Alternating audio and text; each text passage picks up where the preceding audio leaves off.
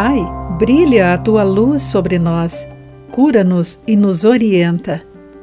Olá, querido amigo do Pão Diário, bem-vindo à nossa mensagem de esperança e encorajamento do dia. Hoje lerei o texto de Win Collier com o título Uma História Triste. O abuso sexual por homens que exerciam algum poder sobre as mulheres, um mal varrido há muito para debaixo do tapete, veio à luz. Após seguidas manchetes, sofri muito ao ouvir provas do abuso feito por dois homens que eu admirava. A Igreja não está imune a tais problemas.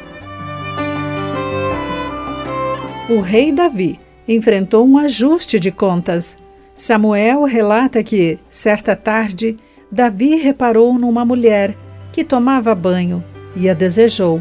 Embora Batseba fosse esposa de Urias, um dos seus leais soldados, Davi mesmo assim a possuiu.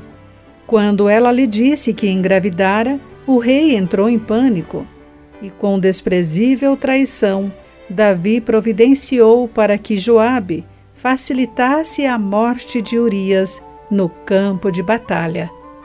Não há como esconder o abuso de poder de Davi contra esse casal. Fica evidente e Samuel garante que o vejamos. Devemos lidar com o nosso próprio mal e ouvir as histórias que alertam contra o abuso de poder em nossos dias. Davi foi um homem segundo o coração de Deus conforme Atos 13, 22, mas precisava ser responsabilizado por suas ações. Que em espírito de oração possamos responsabilizar os líderes pela maneira como usam ou abusam do poder.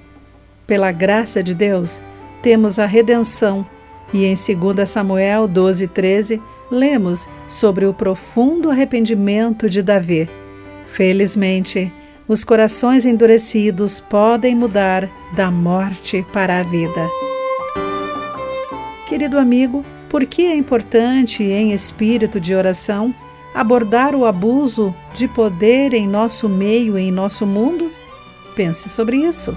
Aqui foi Clarice Fogaça com a mensagem do dia.